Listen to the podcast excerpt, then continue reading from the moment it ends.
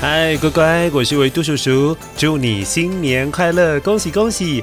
维多叔叔希望你这一年都能够身体健康，然后头脑长得越来越聪明哦，挑战我们的斧头杯机智大赛都能够得到冠军。今天的返乡专车要跟大家分享的就是夸父追日，以前分为上下集，今天一次让你听个够哦，一起来欣赏夸父追日哦。晨，窗外的麻雀叽叽喳喳，正在发电报给敌人。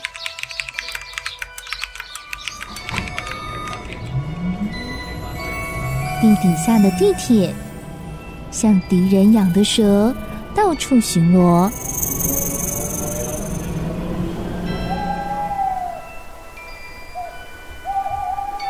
猫头鹰跟黑魔王打小报告。正在寻找睡不着的小朋友。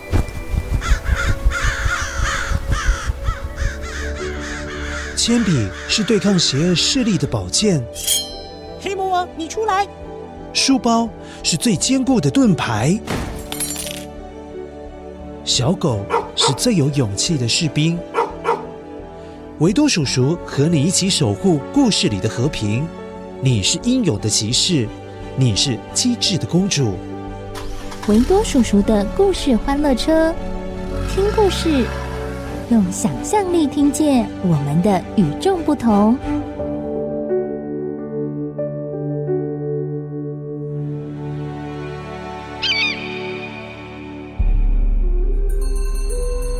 啊啊啊啊啊！快追到了！别跑啊！太阳，我快追到你了！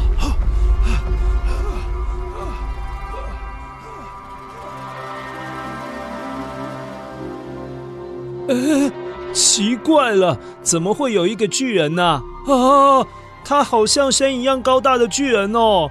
可是他怎么朝着太阳的方向一直追过去？那巨人每跨出一步，大地就会很剧烈的呃摇晃了一下。乖乖，这样你能够想象这位巨人到底有多么强壮、多么高大了吧？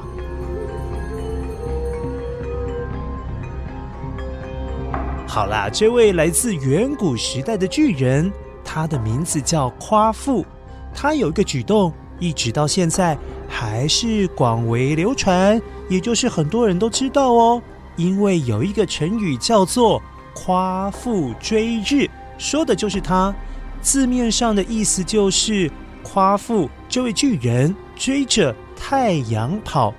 可是现在大家在使用这个成语的时候，所代表的意思是自不量力，意思就是说自己不知道自己的能力有限，能力不足，而勉强去做一些事情，去挑战一些不可能完成的事情。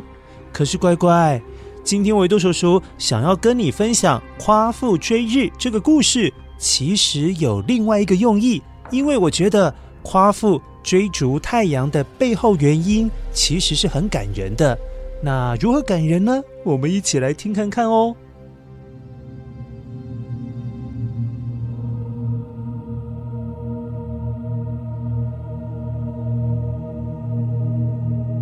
很久很久以前，在中国的这片土地上，它的西北方一直都是很荒凉、比较没有人住的地方。在那里。有一座很高大的山，你根本没有办法看清楚山它完整的样子，因为山的最上面常常堆积了很多很多的云朵，厚厚的云把山顶端都遮住了，所以山顶的部分根本没有人看过。这样你知道这座山到底有多么样的雄伟高大了吧？在这么壮观的山林里，生活着一群也是长得很高大的人，他们就是力大无穷的巨人。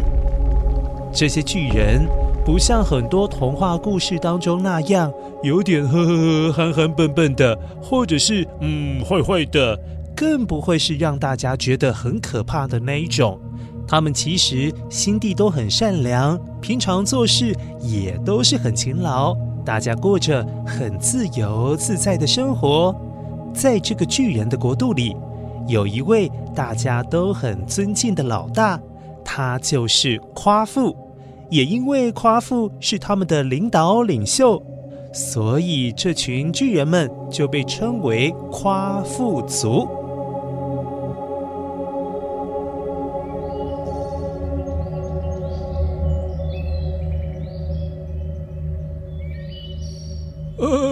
国，父大人，最近山脚下出现了可怕的黄蛇，让百姓们都不敢出门呐、啊。啊！什么？黄蛇又出来捣乱了？哎呀，难怪最近山脚下出来走动的人这么少。嗯，我马上带五位巨人去把黄蛇通通抓到其他地方去放生。不好了，不好了！后山的村落淹水了，百姓的房子都泡在水里了，快半个人那么高。哈哈，这么样的严重啊！好，我马上带十位巨人先去帮忙村民们，再去把河堤盖高一点，防止河川的水满出来，加重了淹水的情况啊！啊，马上走，马上走！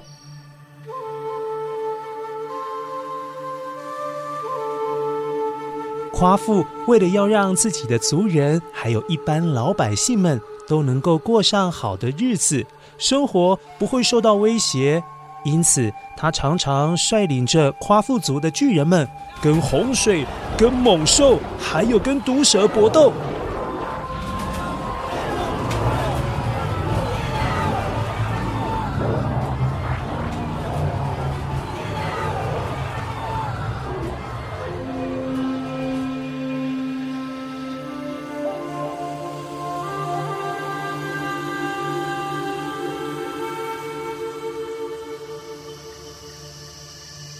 有一年，啊，这天气出乎意料之外的炎热，哎，火辣辣的太阳死命的往大地照射，太阳就好像一团火球，那么样的烫，呃，烫死了啦！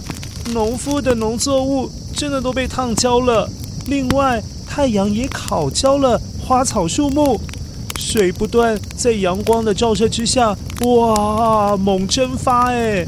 河流当然也就干枯了啊！人们热得受不了啊、甚至有很多的夸父族的族人，硬生生的被热死了啦！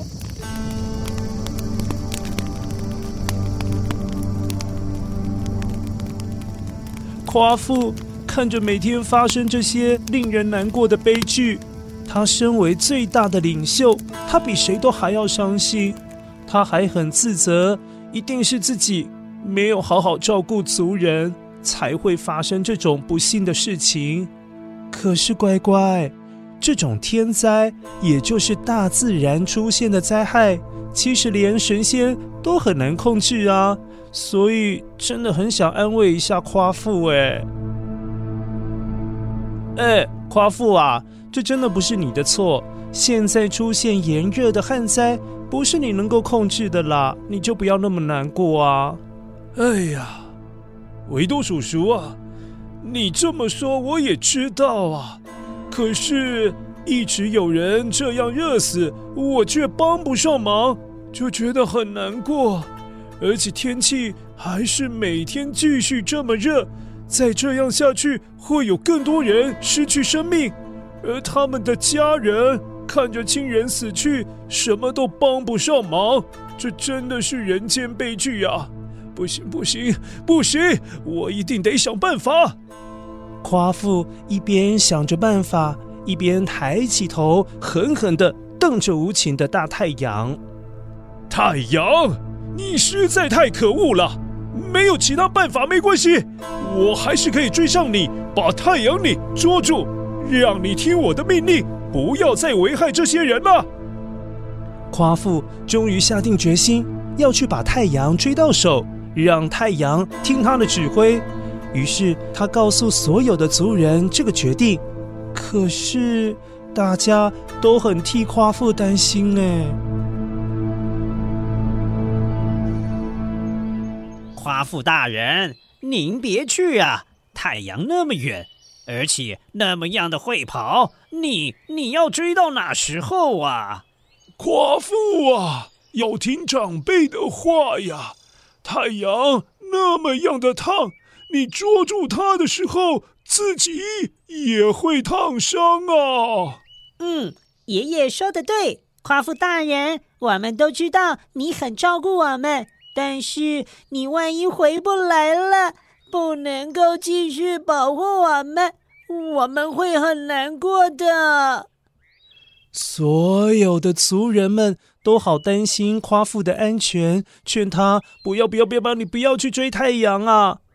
乖乖，虽然夸父是他们的领袖，他们的老大，可是大家一点都不害怕他，也像朋友一样关心他。可见夸父平常一定是很好很好的人。只是现在夸父已经下定决心，他就是这样啊。已经决定的事情，就会想尽办法去完成它。各位族人，我知道你们对我很关心，也很担心，但是我很感激大家，也很感动。只是如果我能够去做这件事情，而且成功了，可以造福大家，帮助大家度过炎热的天气这个难关，这样我一点点辛苦还有牺牲就不算什么了。你们就不要再劝我了，我还是得去啊！夸父收下了大家的好意，满心感动的告别了族人，他马上就要启程去追逐太阳了。我会的，你们保重，再见再见！太阳，你往哪跑？我来了！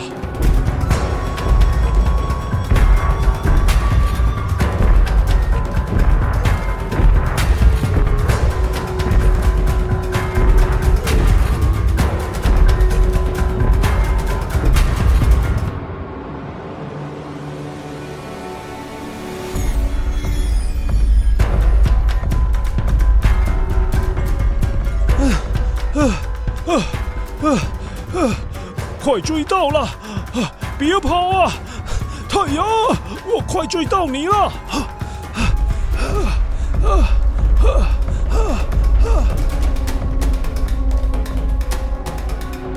太阳才刚刚从海平面上升起，夸父向族人告别了之后，就开始大步大步的跑了起来。他沿着海岸线，朝着太阳升起的方向。追了过去，展开他追逐太阳的挑战。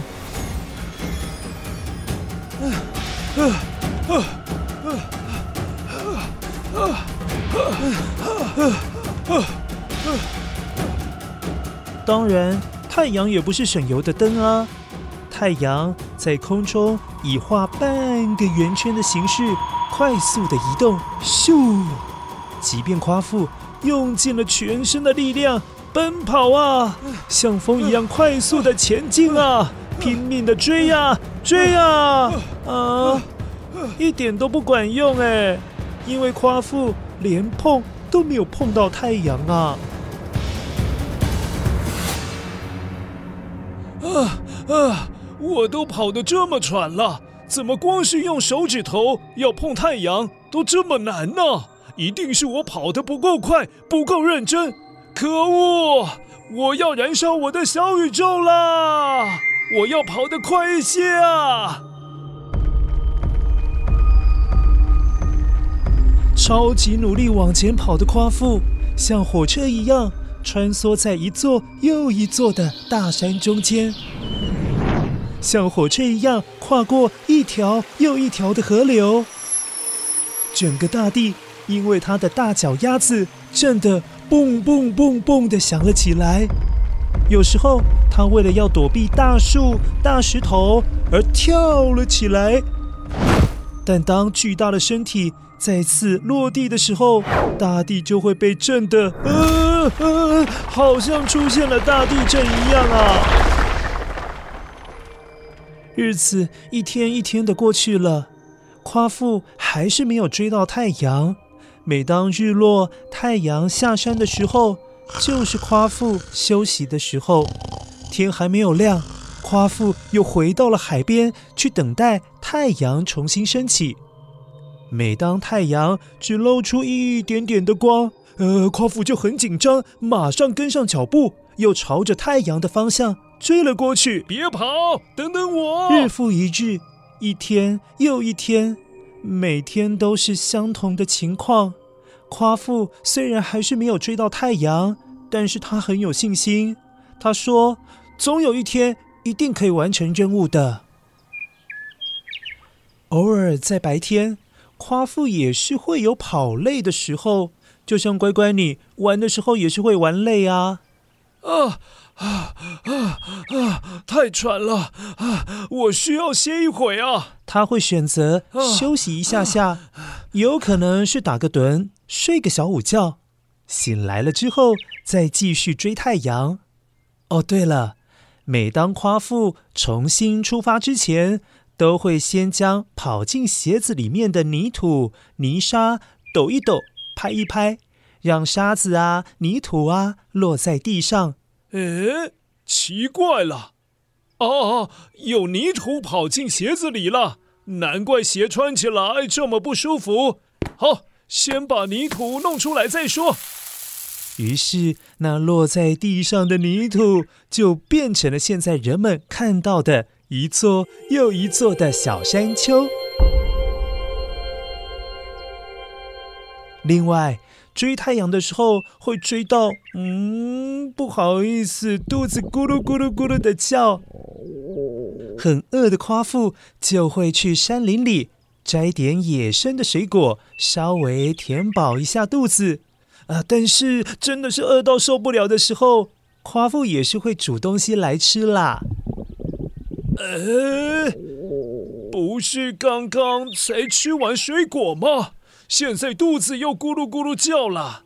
哎呀，没有吃饱，待会就跑不动了。要不先来煮饭好了。不过得先去找五颗石头，架起锅子，才能够在下面生火啊。好。先来去找石头喽！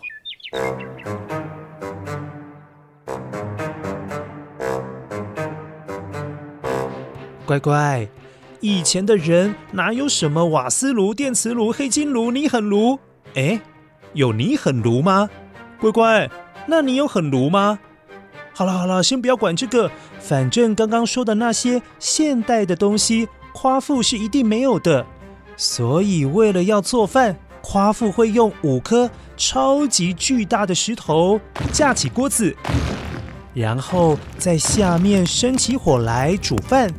然后这五颗巨石后来就变成了中国五座很具代表性的高山，那就是鼎鼎有名的五岳，分别是东岳泰山、西岳华山、中岳嵩山、北岳恒山、南岳也叫恒山哦。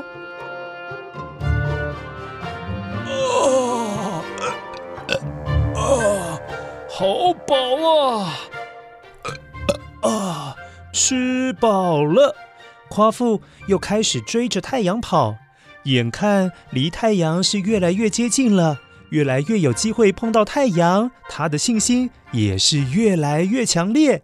只是现在有个问题耶，每当他越接近太阳的时候，就觉得渴得越来越厉害啊！有多渴啊？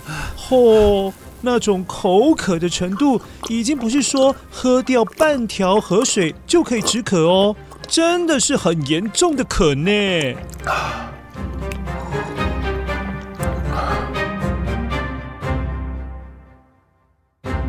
啊啊啊啊！渴死我了啊！前面有一条河流啊啊啊！太好了啊！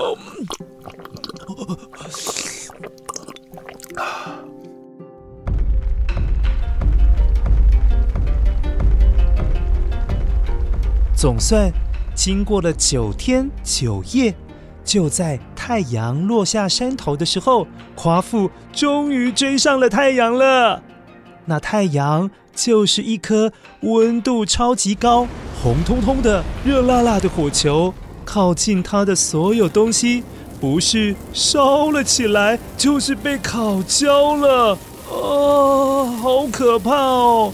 就在夸父望着眼前这颗万丈光芒亮的夸父，哎呀，睁不开眼睛的太阳。夸父开心的张开双臂，就是想要把太阳紧紧的抱住。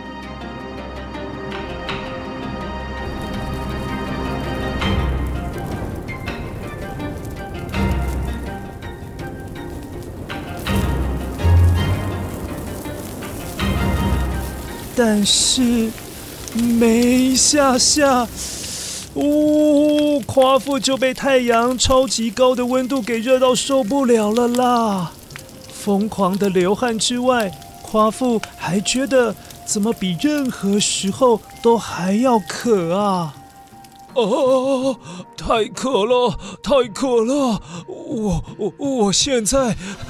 可以喝下一整条河流啊！啊啊，好渴啊！啊，于是夸父先把太阳的事情搁在一旁，他到了中国最有名的黄河前面，一口气咕噜咕噜咕噜咕噜咕噜咕噜咕噜咕噜咕噜咕噜，把黄河的河水喝得一干二净。哎，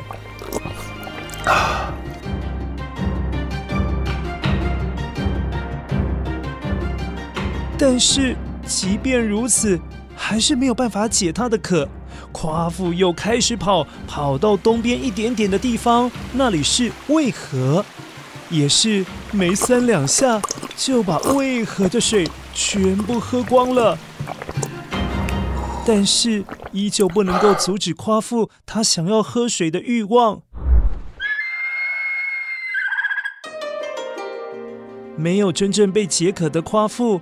选择继续往北边跑了过去，因为他听说在遥远的北方有个地方叫大泽，据说那里是全世界最深的湖，有喝不完的水哦。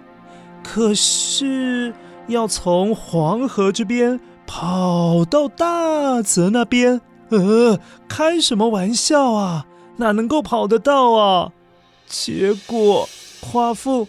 还没有跑到大泽，就在半路的时候被渴死了啦！啊啊！我怎么看到我的族人呢？啊，好渴啊！哎呦，夸父大人，你快醒醒啊！你快回来呀！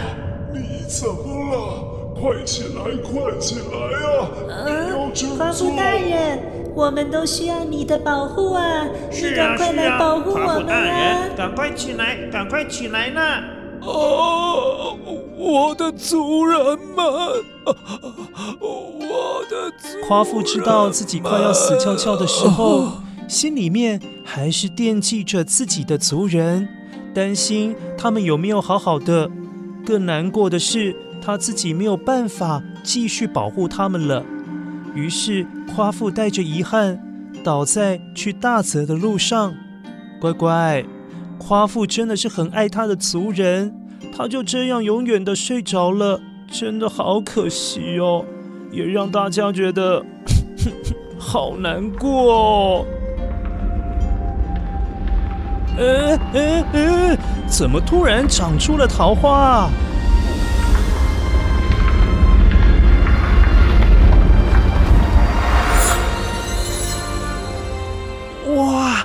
原来是夸父对族人的爱，并没有因为他的离开而消失。他在临终之前，把自己手中的木杖丢了出去，而木杖掉落的地方，瞬间就长出了一大片桃树林。很神奇的是，这片桃树林好像得到了夸父的保佑，一整年下来，树叶都长得很茂密。尤其是开花的时候整片的桃红色风情让路过的人都觉得哇好幸福哦。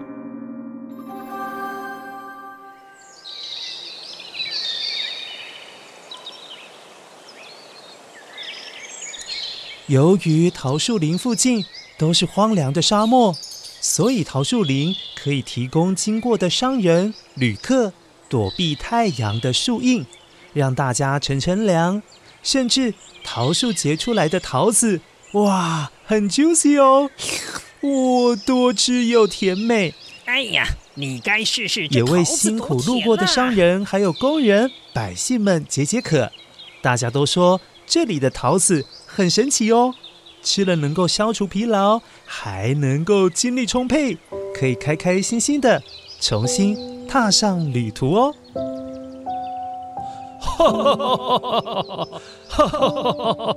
好，好，好，看到大家幸福的笑容，那我就满意了。啊。